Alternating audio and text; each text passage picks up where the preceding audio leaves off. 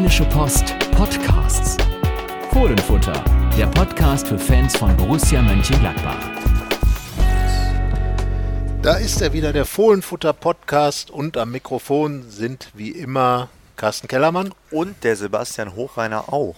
Genau, und beide saßen auch am vergangenen Samstag. Comeback. Comeback, genau, zusammen im Stadion, nachdem wir uns das Stuttgart-Spiel, man muss es so sagen, erspart haben, haben wir uns jetzt das Hoffenheim-Spiel angeguckt und wir haben eine richtig gute Mannschaft gesehen. Das stimmt. Die richtig, eine, ja. richtig viel nach vorne gespielt hat, richtig ja, mit Selbstvertrauen unterwegs war. Ja, wie man es aus dem Borussia Park kennt. Genau, so äh, erinnert, muss man sagen. Oder erinnert. So, ja, man ja. erinnert sich an diese Zeiten. Ja, es war dummerweise der Gast 1899 Hoffenheim. Äh, TSG kommt meistens noch dazu, wenn man über den Club spricht. Äh, ja, 22 Torschüsse. Richtig viele gute, große Chancen. Was hatte Gladbach entgegenzusetzen? Zwei Dinge, drei Dinge würde ich sagen. Jan Sommer, Josip Drimic und ein 2 zu 2. Ähm, dagegen zu setzen hatten sie noch die Latte. Die hat Hoffenheim auch zweimal getroffen. Ja. Und dass das Tor ein bisschen zu klein war für die Hoffenheim. Das kam auch noch dazu. Ja, es war schon sehr skurril, was insbesondere André Kramaric, der gegen Wolfsburg in der Woche vorher einen Elfmeter verschossen hatte, damit das sichere 2 zu 0 vergeben hat. Und jetzt, glaube ich, die größte vergebene Chance war die, als er nach am langen Pfosten stand, das Tor vor sich hatte und den Ball dann noch länger am Pfosten vorbeischoss. Aus ungefähr drei Metern. Aus Also drei das war, glaube ich, schwieriger, den daneben zu Ja. schießen, als ihn reinzumachen. Und das bei einem Spieler, der ja wirklich eigentlich in dieser Saison richtig gut trifft, richtig gut drauf ist. Also man darf sagen, Gl- Gladbach hatte Glück. Ja, ist keine allzu gewagte Aussage. Und dieses Glück brachte dann tatsächlich Josip Drimic. Er hat ja gesagt, ähm, ohne Jan Sommer wäre das Resultat ein anderes geworden und ohne die Latte und ohne das Hoffenheimer Unvermögen äh, in die Situation zum Joker des Tages zu werden. Eingewechselt mit neuer Frisur. Darüber kann man gleich noch sprechen. Ähm, aber wir sprechen erstmal selbstverständlich über das Wesentliche, über das Tor. Und dann steht er da als Alassane-Player, das tut, was er in Stuttgart nicht gemacht hat. Er legt den Ball quer und zack, macht ihn Josip Drimic rein. Es steht 2 zu 2 und ähm, Gladbach weiß nicht, woher der Punkt kommt und Hoffenheim weiß nicht, woher die Punkte verloren gegangen sind. Ja, das ist halt äh, Hoffenheimer übel. Ich glaube, 26 Punkte haben sie schon Ja. verspielt, nachdem sie in Führung lagen. Also ich glaube, so rein fußballerisch ist das eine Mannschaft, die irgendwie auf Platz 1, 2 gehört. Aber wenn es um die eigenen Nerven geht, gehören sie, glaube ich, eher auf Platz 17, 18. Ja, Und ja, das ist äh, Borussia diesmal zugute gekommen. Man erinnert sich ja vielleicht noch an das Hinspiel, das ging 0-0 aus und da war es ähnlich einseitig, wobei Hoffenheim jetzt im Borussia Park noch mehr und auch in der Menge mehr Menge und qualitativ bessere Chancen, das wollte ich eigentlich sagen, hatte und äh, ja, da hat, das sind insgesamt zwei geschenkte Punkte für Borussia und vor allem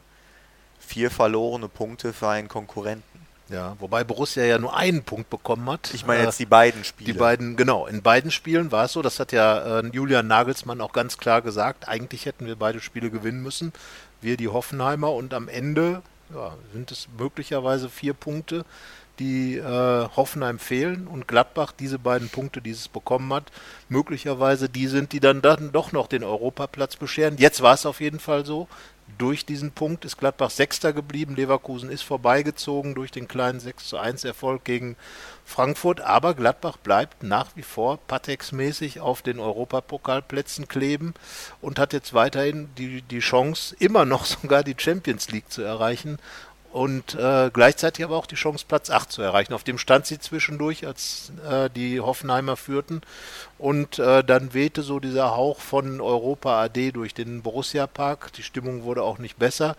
Ja, und am Ende jubelten dann die, die, ja, die Weißen, muss man sagen. Und die Gäste guckten dumm aus der Wäsche. Ja, und wie du schon sagst, erklärbar oder erwartbar war das in keinster Weise. Also, wenn jetzt das Ergebnis den Spielverlauf und die Leistungsstärke wiedergespiegelt hätte, dann wären wir, glaube ich, so bei 6-7-0. Ja, Also, das war schon. muss man Äh, leider sagen, aus Gladbacher Sicht. Das war ein erschreckender Auftritt, muss man sagen. Also von der ersten Minute war das eigentlich eher nur Mauern und nach vorne ging so gar nichts und das Mauern war auch nicht so ganz doll. Und deswegen hatte Hoffenheim immer wieder Chancen. Jan Sommer ist, glaube ich, äh, auch zum wiederholten Male in einem Spiel verzweifelt in der Rückrunde.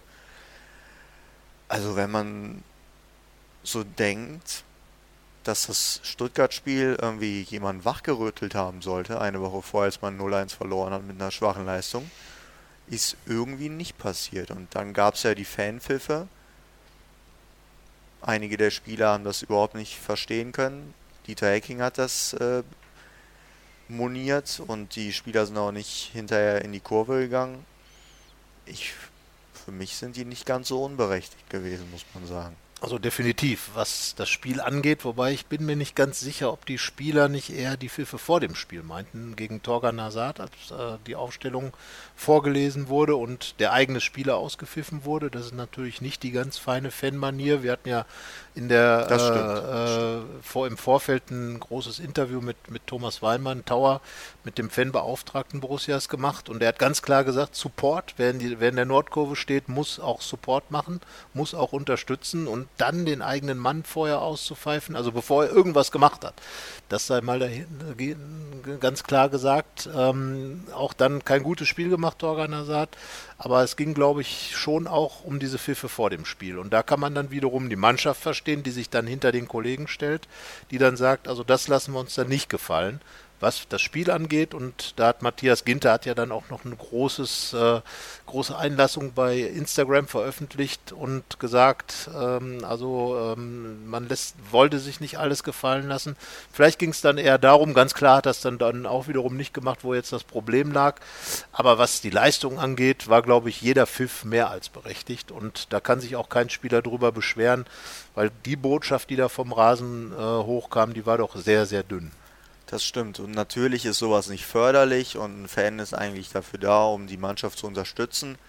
Aber man muss dann halt auch verstehen, dass man da sein Geld ausgibt, seine Leidenschaft hergibt und dann einen derartigen Auftritt äh, hinnehmen muss. Das ist schon ein hartes Brot gewesen. Also wenn man sich da in den Fan hineinversetzt, kann man da jeden Frust schon verstehen. Und man muss den ja auch zugutehalten, dass zu Anfang des Spiels war der Support ja da. Das änderte sich dann halt, als, als die Leistung auch äh, entsprechend da war. Und am Ende, als es wieder besser lief, haben sie es ja auch wieder gezeigt, dass die Fans grundsätzlich schon hinter der Mannschaft stehen. Das hat ja auch Tower in dem Interview gesagt. Man will halt einfach, dass die Mannschaft den Eindruck macht, sie gibt gerade alles.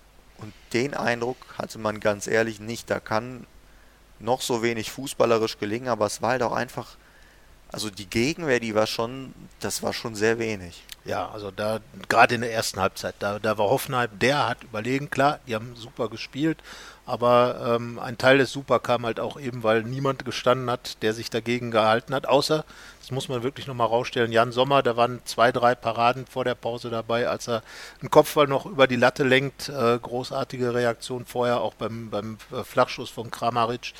Also ohne Jan Sommer wir haben geschrieben, Jan Sommer hält Europa fest. Ich glaube, das war in dem Fall wirklich so. Und nach der Pause wurde es dann etwas besser mit, mit Ibo Traoré zum Ende. Die letzten 20 Minuten würde ich sagen, da hat man gesehen, dass Gladbach irgendwas will und was man der Mannschaft dann zugute halten muss, Punkt 1, wie gesagt, sie hat nicht verloren. Wie sie das dann am Ende geschafft hat, haben wir gesehen mit zwei Toren. Und äh, eins schießt Matthias Ginter, der auch eine ganz seltsame Rückrunde spielt, finde ich insgesamt. Überhaupt nicht mehr diese Präsenz hat, die man von ihm erwarten muss. Ähm, die ganze Abwehr ein bisschen durcheinander geraten. Aber dann äh, kommt halt dieser Josip Drimic, Dribbelaktion von vom ebenfalls eingewechselten Ibrahima Traoré, dann eben der Querpass von, von ähm, Alassane Plea und dann macht Drimic den Ball relativ cool rein oder sehr cool rein. Er macht eben das, was man tun muss. Wie sagt Oliver Neville immer so schön, Innenseite kurze Ecke, genau das macht Drimic und es steht 2-2 und ja, das war dann eigentlich das Beste, was das Spiel zu bieten hatte. Der Spielzug zum Tor, das Tor selber, das Ergebnis. Und ja, muss man jetzt fragen, was jetzt äh, die Gladbacher mehr mitnehmen als die Hoffenheimer. Ich glaube, die Hoffenheimer äh, ärgern sich schwarz. Und die Gladbacher sagen halt, okay, dann zur richtigen Zeit dann noch das Richtige gemacht. Aber die 70 Minuten vorher, die sind natürlich da und die kann man auch nicht wegdiskutieren. Und äh, da fragt man sich dann wiederum, wieso kann so etwas passieren in einer Phase, wo es um alles geht. Also natürlich hat man auch gesehen, dass diese Weisheiten, die es auf dem Fußball gibt, gar nicht so dumm sind. Wenn du vorne deine Dinger nicht machst, dann klingelt es hinten. So ist es diesmal in Hoffenheim ergangen, ganz äh, zum Wohl der Borussen, die ja eine Kaltschnäuzigkeit diesmal an den Tag gelegt haben, die man, die man vorher lange vermisst hat. Also aus wenig Chancen Tore zu machen. Das war ja die Stärke der Hinrunde auch. Das wird ja auch immer wieder betont. Und das war diesmal da. Man hatte eben nur drei, vier Chancen und zwei waren eben drin. Deswegen der Punkt. Und äh, kämpferisch haben sie es dann auch irgendwann so gestaltet, dass äh, man auch sieht, dass da gerade was passiert. Aber sonst, klar, fußballerisch ist das momentan einfach nichts, muss man sagen. Und viel der Frust, gerade bei den Fans, lädt sich bei Torgan Hazard ab. Aber man muss auch sagen, dass es nicht nur daran liegt, dass Torgan Hazard gerade nicht in seiner Form ist, sondern gefühlt von zehn Feldspielern, die auf dem Platz stehen, neun. Also es gibt momentan kaum einen Spieler, Dennis Zakaria würde ich sagen, ist einer, der durchweg Leistungen abgibt, die im Bereich von in Ordnung bis besser sind. Aber sonst sehe ich da keinen Spieler, der irgendwie eine Präsenz zeigt, viele Aktionen hat. Nur jetzt halt Ibo Traoré macht Hoffnung, dass er es vielleicht für die letzten zwei Spiele mehr machen kann. Ja, reingekommen, Ibo Traoré, genau wie auch Jordan Bayer, weil sich Toni Janschke und Patrick Herrmann verletzt haben. Bei denen würde ich auch noch in der ersten Halbzeit so eine gewisse Gegenwehr festhalten wollen. Also Toni Janschke hatte eine ganz gute Zweikampfquote, war der Einzige, der Zweikämpfe gewonnen hat, gefühlt. Ja. Äh, Patrick Herrmann hat wieder mit einer guten Grätsche ein bisschen das Publikum so auf die Seite der Mannschaft gezogen, aber so insgesamt einfach die, die, die Spieler, von denen man das erwarten kann. Tobias Strobel ist komplett abgetaucht. Äh, Matthias Ginter, wie gesagt, hat sich da doch auch gehen lassen und äh, Nico Elvi, die hat wieder da Dinge getan, wo man sich dann auch fragt, wo kommt das her nach der wirklich starken Hinrunde.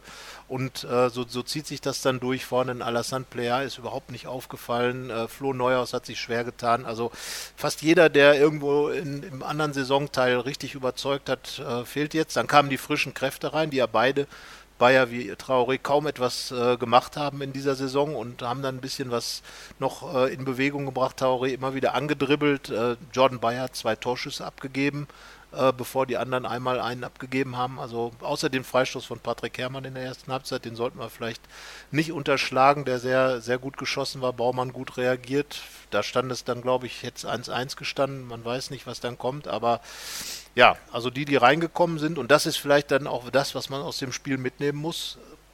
Es hat von außen irgendwo noch einen Impuls gegeben mit den dreien, die reingekommen sind. Und das hat dann letzten Endes zu diesem glücklichen Punkt geführt. Was ja auch in dieser Saison grundsätzlich eine Stärke ist. Ich glaube, zwölf Joker-Tore sind es ja. mittlerweile. Das ist ja schon eine ganze Menge. Aber Und das, untypisch für Gladbach. Untypisch für Gladbach, aber das zeigt ja auch irgendwie, dass die Startelf ja jetzt nicht so den besten Eindruck macht. Also scheinbar braucht es immer irgendwie einen frischen Wind, einen neuen Impuls von draußen, damit da was auf dem Feld passiert, weil gerade so in den ersten Halbzeiten sieht Borussia ja in der Rückrunde nicht wirklich gut aus. Da passiert nicht besonders viel. Man ist jetzt auch wieder nicht in Führung gegangen. Darüber sprachen wir jetzt schon einige Male, dass das ausbleibt in den vergangenen Wochen und Monaten. Und äh, ja, man fragt sich ja dann immer, ob diejenigen dann spielen müssen, die vorher gute Joker-Einsätze hatten. Wahrscheinlich ist es so, aber wenn man solche Wechsel getätigt hat, dann kamen halt auch bei denen irgendwie Leistungslöcher in der Startelf. Deswegen ist das so ein bisschen ein Teufelskreis, aber wir haben vorher auch schon über Ibrahima Traoré gesprochen, dass es vielleicht derjenige ist, der in den letzten Spielen ein entscheidender Mann sein kann. Seine Startelf-Bilanz ist ja perfekt mit drei Einsätzen und sieben zu null Toren, drei ja. Siege. Und äh, ja, gegen Nürnberg wird sowas brauchen und gegen Borussia Dortmund wird so ein Überraschungseffekt oder so ein Einzelaktionskönner schon gefragt sein. das ist ja genau das, was, was Ibrahima Traoré immer einbringt. Er war, das hat ja Dieter Hecking auch immer gesagt, dass er so viel verletzt war in der Trainerära Dieter Hecking, dass er ihn wirklich nie richtig einsetzen konnte. Äh, Traoré, na klar, aufgrund seiner Spielweise, die er jetzt ja auch schon äh, seit, seit langen Jahren an den Tag legt, ist der Körper natürlich ein bisschen angeschlagen viele kurze Bewegungen, viele Sprints, äh, viele Fouls, die man natürlich als Außenbahnspieler auch bekommt und ja, deswegen ständig nicht da. Dann immer wieder reinkommen, aber wie gesagt, jetzt von der, von der Bank aus richtig gute Aktionen gemacht und auch diese Frische reingebracht, diese Unbekümmertheit. Er ist zwar kein junger Spund mehr, aber diese Unbekümmertheit und einfach das Verrückte, was vielleicht dann auch fehlt in so einem Spiel, was andere im Moment nicht bieten können. Naja, und ähm, vielleicht ist es ganz gut, so Leute auch noch von der Bank bringen zu können. Andererseits, jetzt in Nürnberg würde ich auch sagen, warum nicht einfach mal versuchen, mit dem, äh, ich sag mal, verrückten Touch von Ibo, Traoré einfach den, den, den Gegner auch vor Aufgaben stellen, die er nicht lösen kann, weil er einfach Dinge tut, die man nicht voraussehen kann. Also ich glaube, in Nürnberg wird es auch sehr gut sein, dass Christoph Kramer wieder dabei ist. Das hat man jetzt äh, gegen Hoffenheim gesehen, dass es schon fehlt. Ich weiß nicht, was mit Tobias Stroh momentan los ist, aber das wirkt alles schon sehr langsam, muss man sagen. Also deutlich problembehafteter, als es vorher war. Da war Tobias Strobel ja schon eine Bank, auch im defensiven Mittelfeld. Jetzt haben sie ja in der zweiten Halbzeit wieder das alte System gespielt. Und äh, also wir haben uns ist ja sehr schnell aufgefallen, dass er sehr viel dirigiert hat, sehr viel ja. mit den Armen rumgefuchtelt hat. Aber irgendwie ging dadurch dann der eigene Faden verloren. Das ist halt einfach eine elementare Position da im zentralen Mittelfeld. Und die wurde in dem Spiel absolut nicht gut ausgefüllt und Christoph Kram hat das vorher ganz gut gemacht und er war ja gelb gesperrt, ist jetzt gegen Nürnberg wieder dabei und wird da sicherlich eine Stütze sein in den nächsten beiden Spielen. Das glaube ich auch. Dennis Zakaria hat ja dann die Position später übernommen und hat das da auch. lief's, ja. Da lief's. Und äh, Dieter Hecking hat nachher ja nochmal drüber gesprochen, hat gesagt, dass es nicht so ist, dass Dennis Zakaria schon so weit ist, dass er das ständig machen kann. Wobei ich sage, ähm, jetzt muss man einfach auch sagen, mit Kramer würde man dann eine gewisse Ruhe reinbringen und könnte dann Dennis Zakaria als Umschaltspieler wieder benutzen. Je nachdem, ob man jetzt wieder das 4-3-3 weiterspielt in Nürnberg. Haben wir ja im vergangenen Podcast drüber gesprochen, dass das eine gewisse Art von Mut auch dann äh, aussagen würde. Wäre es jetzt im Hoffenheim-Spiel, wäre es auch in Nürnberg. Andererseits die Stabilität, die im 3-5-2 reingekommen ist, dann aufs Spiel setzen. Das ist dann eben die Frage. Aber am Ende ähm, geht es eben um die Umsetzung und da könnte man mit beiden Spielern mit Sicherheit einen Start machen. Man kann auch im 4-3-3 eine Doppel-6 spielen, wo dann einer eben der Umschaltspieler ist. Also Möglichkeiten gibt es genug und ähm, entscheidend ist einfach, was nimmt man jetzt aus dem Hoffenheim-Spiel mit? Und da muss man einfach diese letzten Minuten mitnehmen, dieses unbedingt und vielleicht dann auch einfach Josip Drimmitsch, der ja dafür steht, dass man immer wieder hinfällt, aufsteht, hinfällt, aufsteht. Er war eigentlich gar nicht mehr wirklich dabei in dieser Saison, sollte dauernd abgegeben werden im Sommer, im Winter. Dann hat sich keiner gefunden und jetzt skurrilerweise ist er vielleicht der, der hier den, den Europapokal noch irgendwo herausschießt. Er hat in der, in der vergangenen Saison am Ende auch vier Tore in sechs Spielen geschossen, war da äh, zum richtigen Zeitpunkt richtig fit, hat sich zur WM geschossen. Also einfach diesen Drimmitsch als, als den Faktor nehmen, ja, das ist, irgendwas ist möglich, wenn man drum kämpft. Und dafür steht er ja. Eben, also das hat ja eins gezeigt, dieses Spiel dass man niemals den Glauben verlieren darf. Egal wie schlecht es läuft, es ist doch irgendwie noch was drin. Und ich meine, größer konnte der Leistungsunterschied eigentlich gar nicht sein in diesem Spiel.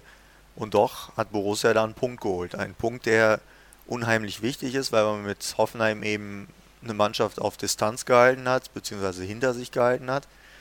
Und eben noch einen Punkt gesammelt hat, um äh, sich nicht von Wolfsburg einholen zu lassen, beispielsweise, oder noch mehr auf Frankfurt und Leverkusen zu verlieren. Von daher, sowas äh, kann einen stark machen und sowas braucht Borussia auch ganz dringend, dass sie sich irgendwie an die Sachen besinnen, die gut laufen, weil momentan ist es halt nicht ganz so viel, muss man sagen. Und das merkt man auch.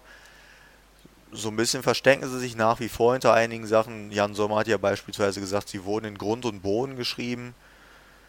Das ist immer so eine Ausrede, mit der ich relativ wenig anfangen kann, weil. Ich glaube, das ist auch übertrieben, ganz einfach. Ja, absolut. Also wir, wenn man jetzt mal von Grund und Boden spricht, zum Beispiel jetzt mal unsere Berichterstattung, wir haben jetzt Dienstag, seitdem haben wir über Drimmitsch, den Torschützen, gesprochen, über Sommer, denjenigen, der Europa hält. Also man versucht sich da schon auch als Journalist an den positiven Dingen heranzuwagen und nicht eben nur das Negative zu sehen. Und das sollten die Borussen eben auch machen. Genau. Also diese Ausreden, und es sind Ausreden. Also ich glaube, dass Borussia insgesamt noch ganz gut weggekommen ist.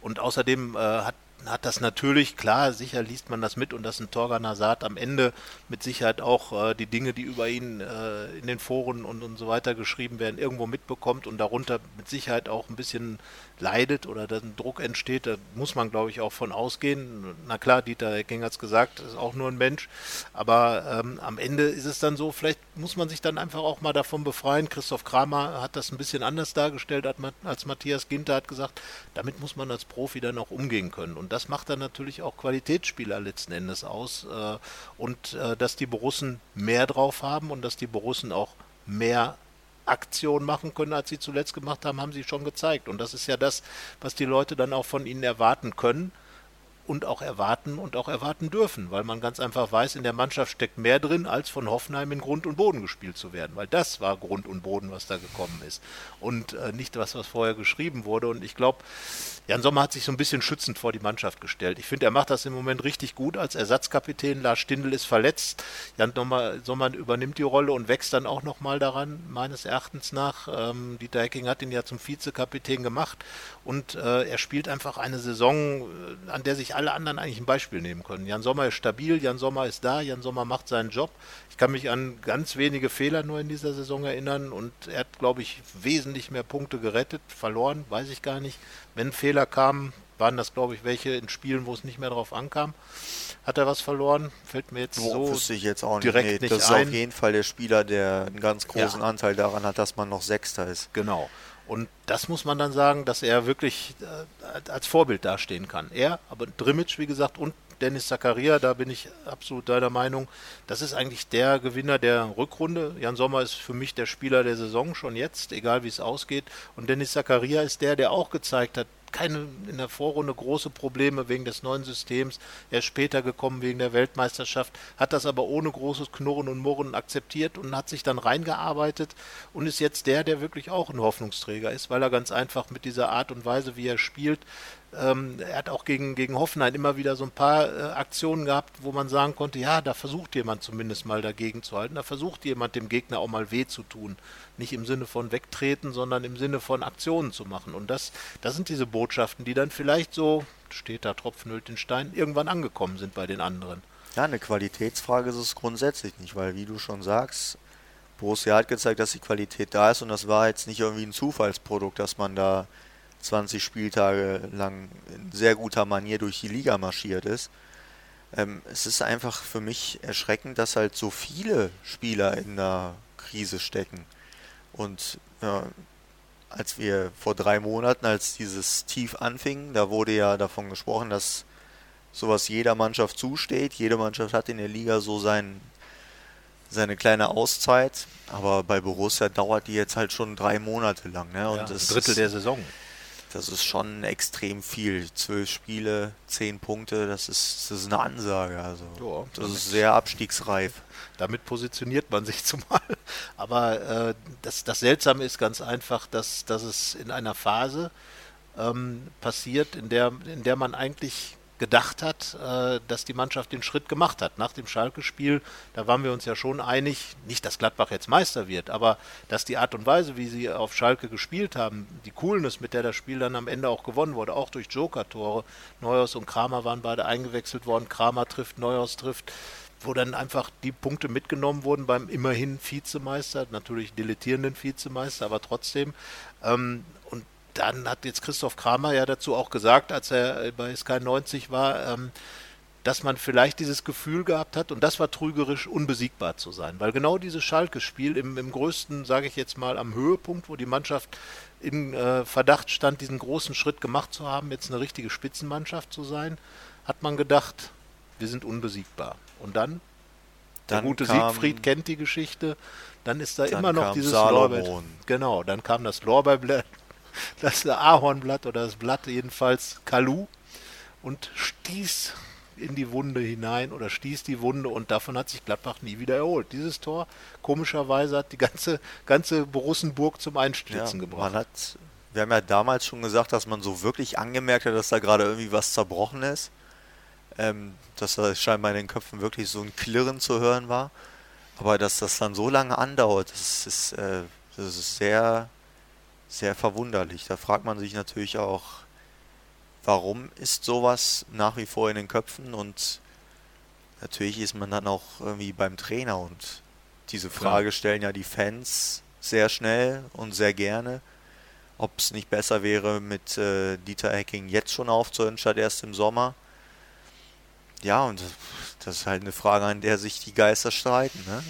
Klar, Max Eberl hat sie beantwortet, es wird weitergehen, Eben. also von daher äh, stellt sich die Frage so gesehen nicht, aber natürlich steht sie immer über allem, was passiert.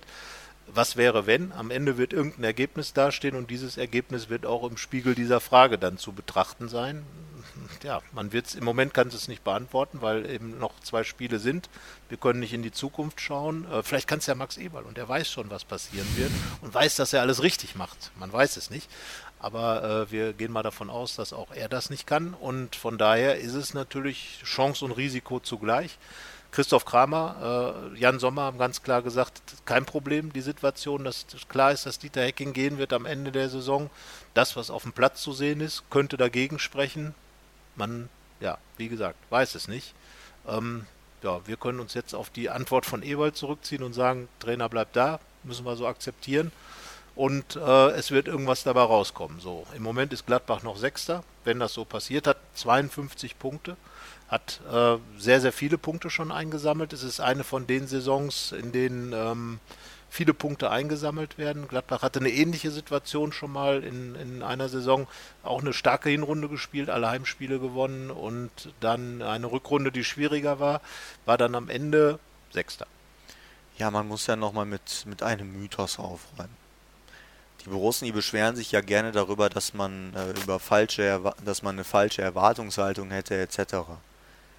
Und dass äh, das Erreichen des europäischen Wettbewerbs ja überhaupt nicht selbstverständlich sei. Das erwartet, glaube ich, von uns keiner. Das erwartet auch kein Fan, dass es jetzt in jeder Saison so ist, dass Borussia unter den ersten sechs ist und immer über 50 Punkte hat und und und. Sondern es geht ja einfach nur darum, dass am 20. Spieltag man Schnitt von über zwei Punkten hat, man zweiter, weil man einen riesigen Vorsprung auf Platz 5, sogar auf Platz 8 hatte und jetzt fragt man sich, was macht eigentlich noch Hoffnung, dass man am Ende überhaupt die Europa League erreicht. Das ist halt, halt einfach so eine Situation, in der man ist und wenn man diese Chance hat, dann muss man die ergreifen und sich eben nicht dahinter verstecken, dass man doch der gemessen an Clubs wie Bayern, Dortmund, RB Leipzig der kleine Club ist, der eben andere finanzielle Möglichkeiten hat, sondern dann muss man auch sagen, es gibt Gründe dafür, dass ich gerade in dieser Position bin und die muss ich halten und ich fand, es gab zu viele Alibis, die man sich geschafft hat. Das hat man jetzt so ein bisschen äh, zu spüren bekommen, tabellarisch und ergebnistechnisch. Und jetzt ist halt die Frage, wie kommt man da jetzt raus? Zwei Spiele sind es noch. Es ist eigentlich unglaublich, dass wir seit vier Wochen sagen, sie haben es noch immer in der eigenen Hand. Es ist nach wie vor so. Äh, ja, vielleicht macht die Konkurrenz ja da weiter und hilft weiterhin. Ja, und das ist halt genau das, was zum Glück für Borussia, zum Glück für Borussia der Fall ist. Die Konkurrenz ist genauso wenig stabil, hat auch ihre Phasen. Frankfurt gerade 1 zu 6 in Leverkusen, das ist ja schon ein Kracher. Leverkusen hingegen ist im Moment äh, die Mannschaft der Stunde, ähm, kommt so langsam dorthin, wo man sie auch erwarten darf, äh, in Champions League Nähe. Aber möglicherweise ist Frankfurt jetzt der Club, der dann abschmiert und am Ende sogar ohne alles dasteht. Ähm, ja, das ist jetzt genau die Situation und ähm, es wäre jetzt an Gladbach einfach auch mal wieder so ein Zeichen zu setzen. Das war ja das, was man in Stuttgart erwartet hat, nachdem auch Leverkusen ganz klar vorgelegt hat mit dem Augsburg-Sieg und dann kam nichts und äh, das ist, glaube ich, auch das, was die, was die Leute so ein bisschen schockiert und, und sauer macht, äh, ähm, dass eben diese Mannschaft immer dann, wenn es drauf ankommt, so komische Dinge tut. So, das war vergangene Saison in Hamburg so, als man auch eine theoretische Chance noch hatte, die dann am Ende zwar keine mehr war, aber trotzdem das eigene hätte gefehlt, wenn es dann geklappt hätte. Und das ist immer das, äh, wo, glaube ich, die Leute dran verzweifeln, dass man weiß, die Mannschaft kann mehr und dass man dann in so einem Spiel wie Stuttgart und jetzt Nürnberg wird wieder eine ähnliche Geschichte. Nürnberg kämpft gegen den Abstieg, hat gegen Bayern gerade ein Unentschieden geholt. Das heißt, jeder weiß, was kommen kann. Jeder wusste aber auch in Stuttgart, was kommt. Und ähm, da muss man dann einfach bereit sein und das annehmen. Und das wäre das, was man jetzt mal wieder auf dem Platz sehen muss. Ähm, ja. Vielleicht ist einfach der Faktor zur richtigen Zeit jetzt wieder das Glück zu haben, Effektivität zu haben, weil eigentlich kommt es jetzt darauf an. Aber wenn du das so sagst, dann muss man ja fast davon ausgehen, dass es ja jetzt nicht klappt. Weil ja. solche Spiele gab es jetzt schon gegen Düsseldorf nach der Länderspielpause, wo man dachte, jetzt aber. Next Step. Nach dem Mainz-Spiel, das man gewonnen hat, jetzt aber. Und dann kam ein schwaches Spiel gegen Freiburg. Vor Stuttgart hieß es jetzt aber. Und ja. jetzt fahre ich am Samstag nach Nürnberg und denke mir, jetzt aber. Jetzt aber. So. Und dann bin ich mal gespannt, was ab 15.30 Uhr passiert. Genau, und das ist eben das, äh, also es, ja, man, du hast es ja auch schon gesagt, es spricht ja nicht mehr viel für Gladbach. Wir haben letzte Woche mal vom Anti-Favoriten geschrieben. Dieter Hecking hat das nicht so gefallen. Also wir schreiben auch Sachen, die den Leuten da nicht gefallen, aber ähm, so muss es sein. Äh, ich sehe es nach wie vor so. Gladbach ist und bleibt der Anti-Favorit, weil niemand irgendwie einen Grund finden kann, warum sie noch irgendwas holen sollten. Die meisten Fans oder viele Fans gehen auch davon aus, dass sie nichts mehr holen und am Ende mit Sicherheit Achter werden. Und ähm, ja, aber wie gesagt, es gibt auch noch Konkurrenten, die auch genauso wankelmütig sind. Hoffenheim spielt jetzt gegen Werder Bremen da kann man auch nicht voraussagen, was da kommt. Auch wenn es vielleicht für Bremen nicht mehr um alles geht, aber die Chance ist ja immer noch da und, und die werden sie nicht aufgeben. So. Und dass Hoffenheim gerne mal an den eigenen Nerven scheitert, das haben sie jetzt bewiesen. Genau, zum Beispiel. Und es kann ja die Situation eintreten, dass du aus Nürnberg wegfährst und klar ist, Gladbach spielt Europa. Und, und dann äh, sind viele dann äh, irgendwo auch Lügen gestraft, äh, die, die geungt haben. Aber andererseits kann es genauso gut sein, dass Gladbach am Ende Achter ist und sagt, jo, schön war es, weil ich glaube, dann kommen sie nicht mehr zurück gegen Dortmund. Ähm, das wird dann, dann möglicherweise das große Verliererduell werden dann am, am Ende des, äh, des Tages, äh, wenn, wenn der letzte Spieltag kommt, weil Dortmund ja dasselbe gemacht hat. Die hatten auch neun Punkte vor Bayern, haben jetzt glaube ich vier zurück, sind minus 13, gleiche Bilanz wie Gladbach im Vergleich zu den Konkurrenten. Und dann wird selbst diese Teilnahme, na klar, Dortmund spielt Champions League, aber selbst das wird ein bisschen Geschmäckle haben weil so viel ver, ver, ver, vertan worden ist. Und ähm, ja, was, was soll man den Gladbachern jetzt zugute halten? Ich bleibe dabei. Das Glück, die Joker, das sind einfach Punkte, wo man sagt, zur richtigen Zeit das nötige Glück, vielleicht dann die nötigen Leute, die von der Bank frischen Wind bringen, das kann schon reichen. Ja, und es gibt ja noch so Momente, da sieht man, dass sie schon bereit sind zu kämpfen und dass es dann auch ganz gut funktioniert. Werder war so ein Spiel, da hat man die Fans dann auch nochmal hinter sich gebracht. RB Leipzig die zweite Halbzeit. Und gegen Hoffenheim hat man jetzt auch nochmal was erreicht durch Kampf. Aber merkt man, es geht momentan nur über Kampf. Fußball ist momentan nicht. Und die Hoffnung, die äh, meiner Meinung nach die größte ist, sind halt einfach äh, die anderen Teams. Also ja. Hoffenheim, wie gesagt, eigene Nerven. Frankfurt, da hat man einfach den Eindruck nach gefühlt 80 Spielen in dieser Saison, können die gar nicht mehr. ja. Äh, ich weiß nicht, ob die noch irgendwas holen. Die werden jetzt wahrscheinlich irgendwie alles in das Spiel in Chelsea legen, um da vielleicht noch ins Europa League-Finale zu kommen. Aber Bundesliga, das ist, ähm, boah.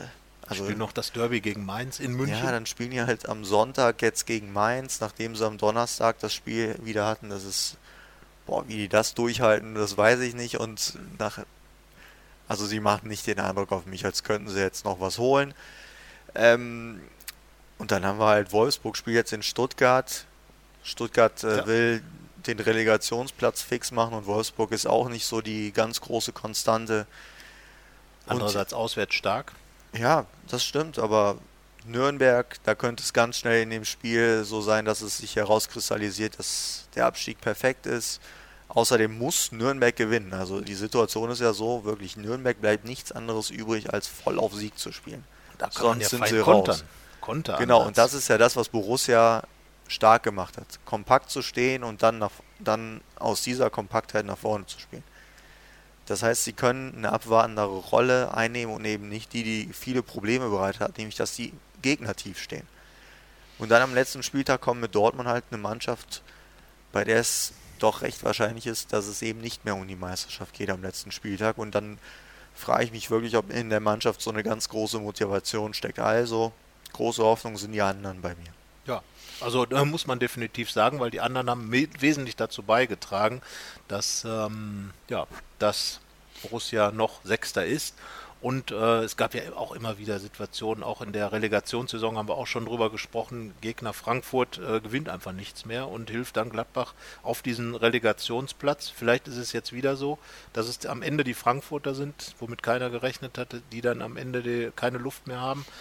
Aber äh, dennoch würde ich mal sagen, dass Gladbach ein bisschen was selber dazu beitragen muss. Also sie müssen schon ihre vier schon Pünktchen holen, glaube ich.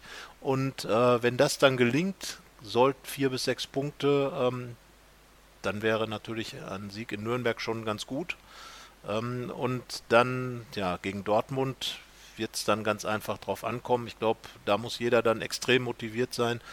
Ja, und dann wird es man einfach sehen. Aber ähm, mit Hilfe der Gegner und dem würde ich dann in den Faktor Glück mit einbeziehen und den eigenen äh, äh Stehaufqualitäten, die, wie gesagt, Josep Drimmitsch darf hier mal als Vorbild gelten, kann noch etwas gehen und ähm, ja, dann eben aus dieser, diesem Gefühl heraus nicht mehr auf die Reihe kriegen zu können, was viele vermitteln sollte man dann vielleicht irgendwas rausziehen und vielleicht dann so eine Trotzreaktion noch an den Tag legen und den Leuten einfach zeigen, und wir können es ja doch noch.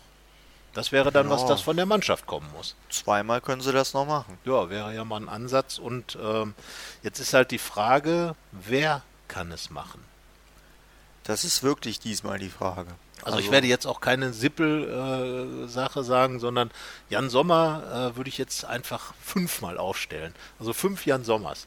Dann hätte man, er kann ja auch gut Fußball spielen, also äh, war früher, was hat er gesagt, war er Stürmer hat er, glaube ich, äh, wir haben ja mit ihm mal über seine Vergangenheit gesprochen, als seine ersten Clubs, ich meine. Hat er nein, er war gesagt, sofort er war sofort Torwart? Er war sofort Torwart, stimmt. Aber Stürmer irgendwas muss er gemacht haben, weil ganz ja. gut Fußball spielen Genau, also er könnte mit Sicherheit im Feld ähm, einige Positionen übernehmen. Also sagen wir mal, den Geist von Jan Sommer müsste man klonen können. Ja. Und äh, wenn den alle irgendwo so ein bisschen mitbekommen, dann, ähm, ja, dann. Also wir haben ja momentan, also Jan Sommer steht schon mal. Wir haben momentan noch so ein paar Verletzungsfragezeichen, eben mit Toni Janschke und mit Patrick Herrmann ja. vor allem. Zwei, die wir wahrscheinlich in die Startelf nehmen würden. Ja, ich würde tatsächlich, würde ich wieder aufs 4-3-3 gehen. Ja. Ich glaube, da sind wir uns diesmal sogar einig. Ich habe ja so ein bisschen noch vorher an dem 3-5-2 festgehalten, aber das war jetzt gegen Hoffenheim einfach zu schlecht. Ja einfach Viererkette ist vielleicht das System, was den Gladbachern jetzt nach hinten hilft. Und die Viererkette könnte man natürlich auch, ähm, ja, stellt ja Nico Elvedi, also Matze Ginter. Ich würde jetzt mal ins Zentrum, würde ich tatsächlich äh, Ginter und Toni Janschke stellen. Jordan Bayer auf die rechte Seite. Ja, jetzt links. Jetzt Dann ist die große Frage links. Fabian Johnson könnte. Oskar Wendt dem haben wir eine 6 gegeben. Völlig zu Recht. Wir hätten ja auch eine 7 geben können. Äh, das war wirklich gar nichts. Ja, ähm, Nico LW, die könnte auch theoretisch außen spielen, aber ich würde nee. jetzt einfach mal. Boah, Fabian Johnson war auch noch verletzt. Also, das ist ja. jetzt nochmal ein Problem. Vielleicht kann auch Bayer links spielen und rechts Hermann. Toni Janschke kann auch links, hat er in der U21-Nationalmannschaft, hat er auch in Gladbach schon gespielt. Aber das sind natürlich so viele Dinge, Tja, am Ende würde ich wirklich sagen Johnson oder Wendt. Ja, es ist halt schwierig, sich da festzulegen, weil momentan irgendwie nur sehr wenige den Eindruck hinterlassen haben, dass man ihnen vertrauen ja, kann. Das wäre dann fast schon ein Faktor, der gegen eine, Vier eine Viererkette sprechen würde, weil einfach diese Position. Aber ähm, ich Komm, sage wir legen jetzt, uns auf Wendt dann fest. Gut, wir geben Wendt wieder die Chance, wie beim letzten Mal. Das heißt also, die Viererkette wäre Bayer,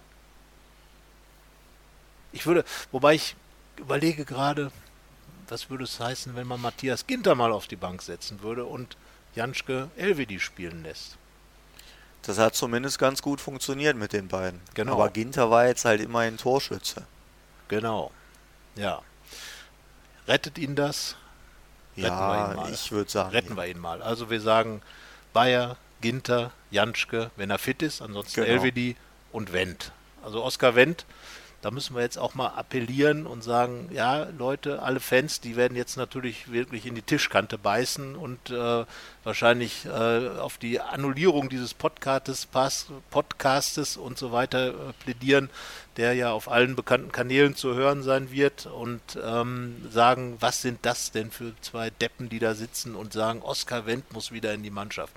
Aber die Alternative, wir erinnern uns an Fabian Johnsons Spiel in Düsseldorf, äh, das war ähnlich bravourös. Ja, die große Und, Alternative gibt es halt genau, nicht. Fabian so. Johnson ist auch noch verletzt. Genau. Und Linksfüße, Johnson ist jetzt zwar keiner, aber Linksfüße hast du da relativ wenig. Andreas Paulsen einfach reinschmeißen, geht auch nicht. Schwierig. Ähm, und man muss ja sagen, in der Viererkette hat Oskar Wendt genau. Gar nicht so schlecht gespielt. Genau. Also mich hat schon gewundert, dass er diese Position äh, in der, in der, im, im 3-5-2 so äh, komisch ausgelegt hat. Weil eigentlich genau seine Position, eigentlich genau das, äh, wir haben ihn ja da aufgestellt, deswegen, weil er einfach einer ist, der diese Offensivgene in sich hat, defensiv dann gut genug hätte sein können. Ich meine, was Patrick Herrmann kann defensiv, das sollte ein Oscar Wendt dann auch können, nachdem er 100 Jahre hinten gespielt hat. Aber er steht jetzt in dieser Viererkette, so, und dann sind wir im zentralen Mittelfeld, haben wir schon gesagt, würden wir wahrscheinlich auf eine Doppelsechs gehen, um einfach diese Stabilität wieder zu haben ja. mit ähm, Kramer und Zakaria, ja. weil die sich gut ergänzen und Zakaria wäre dann sozusagen dieser, dieses Mischwesen aus 6 und 8, der äh, halt ein bisschen rumrennt, so ein bisschen Freigeist spielen darf in, auf seine Art ähm, die Leute anrennen kann oder umrennen kann. auf jeden Fall hin nach hinten in der Rückwärtsbewegung als Sechser Zweikämpfe gewinnen kann und, ja. und vieles abfedern kann. Und äh, ja, dann ist jetzt die Frage, wer spielt da noch? Hofmann, Neuhaus? Ich sag Hofmann. Ja, würde ich auch sagen. Und jetzt Florian Neuhaus hat äh, doch ein paar Spiele hintereinander jetzt keine gute Figur abgegeben. Aber die letzten beiden Gladbach-Tore mit initiiert. Also das darf man nicht vergessen. Er war ja. beim Leipzig-Tor hat er diesen. Aber das war jetzt ja auch nur ein abgeblockter Schuss. Also. Ja, immerhin. Ne? Ist auch etwas. Nein, aber ich glaube auch, Jonas Hofmann ähm, hätte jetzt auch die Chance mal wieder verdient beim Umschalten, gerade auf dieses 4-3-3. Da war er der Mann, der das richtig gut gemacht hat in der ersten Halbserie. Und äh, er ist ja auch noch ohne Tor in der Rückrunde. Ja, viele werden sich kaum noch daran erinnern, dass es mal eine Zeit gab in dieser Saison, wo er Dreierpack gegen Mainz Jonas geschafft. Hofmann die prägende Figur war im Mittelfeld. Ja. Krass. Aber vielleicht hat ihm jetzt die Pause gut getan und. Wie war es im Hinspiel gegen Nürnberg? Ich überlege gerade, ich habe es nicht nachgeschaut. Da war er verletzt. Da war er verletzt. Also dürfte er zumindest mal gegen Nürnberg in dieser Saison einmal spielen. Das wäre doch mal ein Ansatz. Ja, und alle sind ja auch, und er ist gerade auch einer Vertrag verlängert, muss ich noch mal ein bisschen zeigen. Also würde ich auch sagen, und dann Neuhaus vielleicht als Option von der Bank ja. zu haben, um das zusammenzufassen. Also Kramer, Zakaria und Hofmann. Hofmann. Genau, im zentralen Mittelfeld. Und dann haben wir vorne unsere Dreierreihe. Patrick Herrmann ist fraglich. Ja. Alternative ganz klar, Ivo Traoré. Ja, also gerade weil Patrick Herrmann angeschlagen ist, ja. würde ich ihn dann auch als Joker bringen. Genau. Und Ivo Traoré, wenn jetzt Patrick Herrmann oder Traoré ein bisschen flexibler, das sind ja beides so wirklich klassische Rechts. Rechtsaußen. Ja, ich glaube, keiner von beiden würde das links richtig gut machen. Andererseits dieses der der Weg von Traoré ähm, einzulaufen und dann äh, zu schießen ja, das, deswegen, äh, das ist ja so seine, seine Spielart, dann wirklich den Robben zu machen und nach innen zu ziehen. Und genau. Äh, so auf der linken Seite dann mit seinem starken linken Fuß auf die Grundlinie laufen und ja. die Flanke reinbringen, das ist halt nicht sein Ding. Nein, genau. Deswegen, also deswegen also rechte ich, Seite. Deswegen glaube ich schon, dass er rechts spielt und sonst hätte ich nämlich Torgan Hazard tatsächlich rechts ein Päuschen gegeben. Aber so würde ich ihn nach links stellen. Ja, welche Alternativen gibt es für die linke Seite noch? Hm. Johnson. Ja, genau, aber der ist ja angeschlagen. Aber ja, wenn er fit wäre. Nicht viel. Hofmann kann theoretisch auch da spielen. Ja, haben wir schon oft drüber gesprochen. Also sollte Neuhaus spielen, wäre Hofmann eine Alternative. Aber wir sagen jetzt Hazard, Player ja. oder Drimmitsch. Vielleicht geht es ja auch so, dass man einfach das sagt, man spielt sein. Player wieder nach außen. Player genau. nach außen und Drimmitsch ins Zentrum. Das wäre doch was. Das wäre auch was, ja. Äh, natürlich hat Dieter Hecking gesagt, äh, er, wird, er glaubt an Torgan Hazard. Aber ich erinnere mich an ein Spiel, das war gegen Hertha BSC. da wurde Torgan Hazard mal auf die Bank gesetzt, kam dann rein und schoss zwei Tore als Joker. Also vielleicht auch eine Option. Vielleicht sagen wir das doch einfach mal. Ja, komm. Du hast Player, mich überzeugt. Player, Player spielt links. Drimmitsch in der Mitte. Und Drimmitsch in der Mitte, weil Drimmitsch hat jetzt mal diesen Faktor und er hat in der letzten Saison, hat er das auch gezeigt. Und warum sollte man nicht an die setzen. Und wir haben die ganze Zeit drüber gesprochen. Und äh, Torgan Hazard kann den Joker, das hat er einmal schon gezeigt in seinem Leben. Und warum nicht? Bestimmt auch mehrfach in mehrfach, seinem Leben. ja, wahrscheinlich. also zumindest in seinem Gladbach-Leben und in der vergangenen Saison. Also nein, Torgan Hazard, ich will da wirklich auch nochmal äh, ganz klar sagen, ich glaube, ein paar Leute tun ihm wirklich Unrecht, äh, ja. ihn jetzt so zu verdammen. Torgan Hazard ist ein klasse Spieler und das wird man dann merken, wenn er nicht mehr da ist. Er ist unglaublich schnell, er hat unglaublich viel Talent und er ist, glaube ich, auch engagiert und er ist der allerletzte, der irgendetwas mit Absicht tut. Das muss man mal ganz klar sagen. Ich glaube, er hat einfach wirklich eine problematische Situation gerade. Wahrscheinlich ist ihm einfach auch das, was dann, er hat sich irgendwann festgelegt auf Dortmund, das hat er gesagt, und ich glaube, das Ganze, was drumherum entstanden ist, dieser ganze Druck, äh, dass er jetzt da wirklich von vielen Fans so, so negativ gesehen wird und teilweise auch übel beschimpft wird, das muss man auch sagen. Dann diese ganze Debatte, diese Diskussion, der Druck, der daraus entstanden ist, vielleicht ist es dann einfach zu viel und äh, der Kopf wirklich nicht mehr frei. Und das Aber, Problem ist halt, dass sportlich kein anderer einspringt und deswegen genau also eine Fällt Unterstützung. das halt noch mehr ins Gewicht. Genau, also man hätte als Mannschaft das auffangen können, hätte ihn vielleicht einfach mal in Positionen bringen können, hätte einfach mal den Druck nehmen können, indem andere Tore schießen. Genau. Und äh, also nochmal, Torgan Hazard ist mit Sicherheit kein Spieler, der in irgendeiner Weise hier äh, ähm, Dinge absichtlich verzockt oder irgendetwas, sondern und ja. auch nicht darauf spielt, dass die Ablöse Nein, niedriger eben. wird. Also das, also das sind ja alles Dinge. Also man muss jetzt hier keine keine äh, Verschwörungstheorien Nein, genau. aufstellen. Das ist in den vergangenen Wochen passiert, warum auch immer, oder warum haben wir ja eben versucht zu erklären, eben Misserfolge und dann eben Hazard trifft nicht. Natürlich genau. ist er nicht in dem Leistungsniveau angekommen wie der Hinrunde, aber das ist sicherlich nicht Kalkül. Genau, so und ähm, man kann sich ja auch vorstellen, dass einfach die alte Variante mal wieder kommt, Hazard auf der rechten Seite und Player auf der linken Seite und Traoré als Joker bleibt. Wir sagen aber jetzt Player, Drimmitsch und Traoré. Traoré. Ist Drimmitsch, muss man sagen, hat sich das verdient, dass man ihn einfach diese. Auch noch in Nürnberg, ja. Auch noch in, bei seinem Ex-Club Nürnberg 17 Tore geschossen. Seine beste Zeit als Fußballer gehabt, also in Deutschland in der Bundesliga, hat sich da seinen Namen gemacht und ähm, ja, er muss einfach auch sich ein bisschen präsentieren. Er will ja genau. einen neuen Verein haben oder vielleicht sogar, wer weiß, jetzt viele sagen jetzt, gebt ihm einen neuen Vertrag in Gladbach. Ja, man muss jetzt nicht übertreiben. Man muss nicht übertreiben. Er hat sich einfach auch sehr, sehr schwer getan, sowohl in Leverkusen auch, als auch in Gladbach. Aber das muss man einfach sagen, er ist da, wenn es drauf ankommt. Er ist der Mann, der dann die Tore schießt. Er hat ganz, ganz schwere Knieverletzungen gehabt, Knorpelschaden, die anderen schon die Karriere gekostet haben, ist mit dem ganzen Hintergrund zur WM gefahren und äh, ist jetzt der, der vielleicht aus dem Nichts heraus zum großen Helden wird. Man, wir geben ihm die Chance, ob Dieter Hecking das dann auch macht, werden wir sehen wenn es dann äh, vorne ein bisschen anders aufgestellt wird. Aber ich glaube auch zentral ist einfach wieder dieses 4-3-3 als Botschaft auszusenden vom Trainerteam zu sagen, so Leute, wir wollen jetzt hier mit fünf Offensiven wieder rangehen. Wir wollen einfach, wir haben es ja letzte Woche, beziehungsweise in dem Fall habe ich es da gefordert und gesagt, das wäre die Botschaft. Jetzt sagen wir machen und dann in der Konstellation tippen wir, ja, wir tippen wie immer. Tja. Ja, also wir erinnern uns an eine Erfolgsserie von Borussia und dann kam ein 0 zu 3 gegen Hertha und ich sag dir, jetzt gewinnt Borussia 3-0 in Nürnberg. Gut, ich bleibe beim Standard-Auswärtssieg der Rückrunde 1 zu 0 durch irgendein Tor von irgendwem und äh, ja, beim letzten Mal, wir hatten da eigentlich nochmal das Tor gemacht, in äh, Hannover war es Raphael. Raphael, genau. So, ja, der ist wieder verletzt. Wissen Schauen wir noch nicht genau, die Woche. die Woche. kommt noch.